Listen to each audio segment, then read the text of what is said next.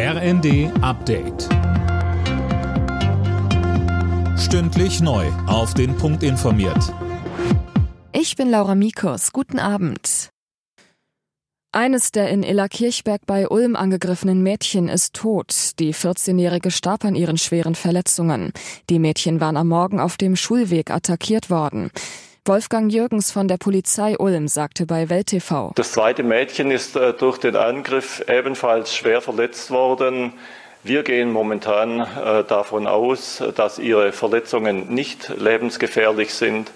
Sie ist allerdings im Krankenhaus, muss dort auch noch bleiben. Der mutmaßliche Täter wurde festgenommen. Russland wird weiter der Geldhahn zugedreht. Ab sofort darf kein russisches Öl mehr per Schiff in EU-Länder geliefert werden. Mehr von Anne Brauer. Das betrifft rund zwei Drittel der russischen Öllieferungen in EU-Länder. Für Pipelines gibt es erstmal eine Ausnahme, da einige Mitgliedsländer nicht ohne das Öl auskommen. Dazu greift auch noch der Ölpreisdeckel. Ein Barrel, also ein Fass, darf höchstens 57 Euro kosten. Fast alle Lieferungen laufen über westliche Reedereien oder sind von westlichen Versicherungen abgesichert. Die Unternehmen sind an die Sanktionen gebunden. Russland hat als Reaktion einen Lieferstopp angedroht.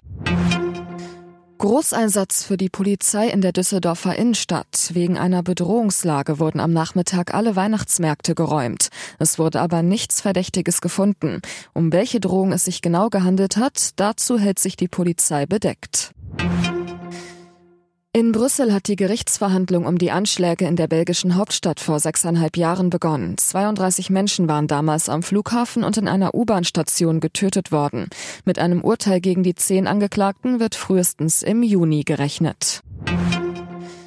Jubel in Kroatien, Tränen in Japan. Im WM-Achtelfinale haben sich die Kroaten im Elfmeterschießen mit 3 zu 1 durchgesetzt.